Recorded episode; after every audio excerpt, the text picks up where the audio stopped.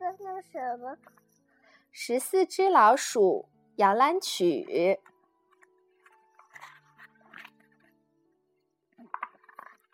你们回来啦！老石跑出去迎接。夕阳下，大树的影子拖得长长的。奶奶说：“衣服都干透了，好香啊！”树芽菜炖好了，摆上碗筷，马上就要吃晚饭了。啊，好烫！老八，你别急，要好好搅一搅，水才下去。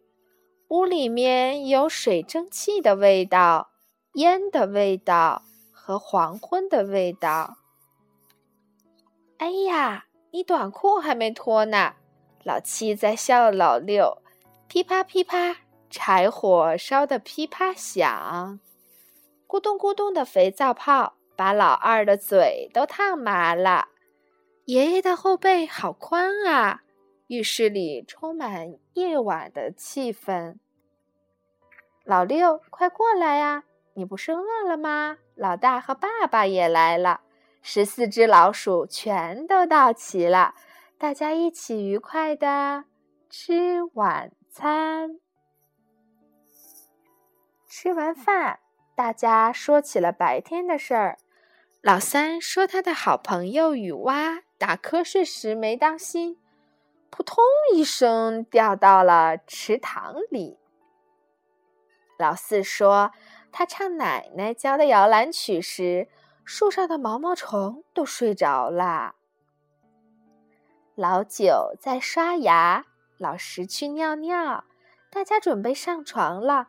老五说：“我去添柴火。”妈妈要讲睡前故事了，念嘛，接着昨天的地方念。等等我，我马上就换好睡衣。你看，老八和老六着急了。妈妈念的故事好紧张，好好笑。他们都要睡觉，为什么呢？天渐黑啦，像我们现在外面天也黑啦，米宝宝也要睡觉了。妈妈也在给米宝宝讲故事呀。念完书，该唱摇篮曲啦。睡吧，睡吧，合欢树闭上了叶子。睡吧，睡吧，斑鸠闭上了眼睛。月亮，晚安。到罗里啦！他他怎么不睡觉？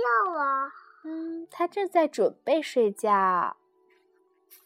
奶奶也唱起了摇篮曲：睡吧，睡吧，巷子仰头看天空。睡吧，睡吧，毛毛虫做起了美梦。